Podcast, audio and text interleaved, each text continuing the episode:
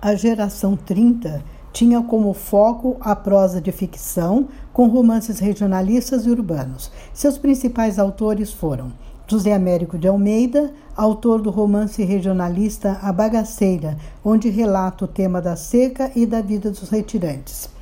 Graciliano Ramos se destacou na prosa regionalista com seu romance Vidas Secas, onde aborda diversos aspectos do sertanejo e problemas como a seca do Nordeste, a fome e a miséria dos retirantes. Publicou também Memórias do Cárcere, onde relata as injustiças do Estado Novo e a realidade brasileira do cárcere. Jorge Amado foi importante no desenvolvimento da prosa regionalista e urbana com seus romances O País do Carnaval, onde relata a vida de um intelectual brasileiro e suas considerações sobre o carnaval e o, tema da mestiçagem.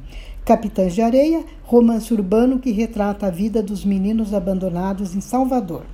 Raquel de Queiroz publica seu romance intitulado O 15, em que aborda sobre uma das maiores secas que assolou o Nordeste em 1915.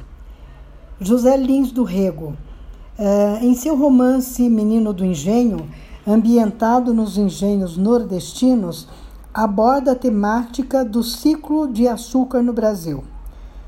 Em Os Cangaceiros e Pedra Bonita, ele retrata o ciclo, ciclo do cangaço, da seca e do misticismo.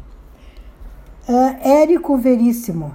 Entre suas obras de destaque estão Fantoches e Clarissa, e sua obra-prima é a trilogia O Tempo e o Vento, onde narra a formação socioeconômica e política do Rio Grande do Sul, da origem no século XVIII até 1946. Agora eu vou fazer um breve, uma breve análise do romance Clarissa. Esse romance foi escrito em 1933 e é o primeiro romance de Érico Veríssimo. É um romance de leitura fácil, prazerosa, realista, com foco na classe média, seus anseios, vitórias e fracassos. É uma ficção urbana é, que expõe diversos tipos de personalidades, convivendo em conjunto através de acontecimentos cotidianos e observados por uma menina do interior que vai a Porto Alegre para estudar e mora na pensão da tia. Ela vê a vida com seus olhos inocentes, mas depara-se com a desigualdade social, o preconceito racial e choca-se com realidades às quais não está acostumada e tenta desvendar seus mistérios. Li esse romance por volta de 1958 e foi muito marcante minha vida. Ah, se eu tivesse ainda algum tempo no tempo, eu releria tantos romances que me fazem sentir saudade de um tempo perdido no tempo que se foi.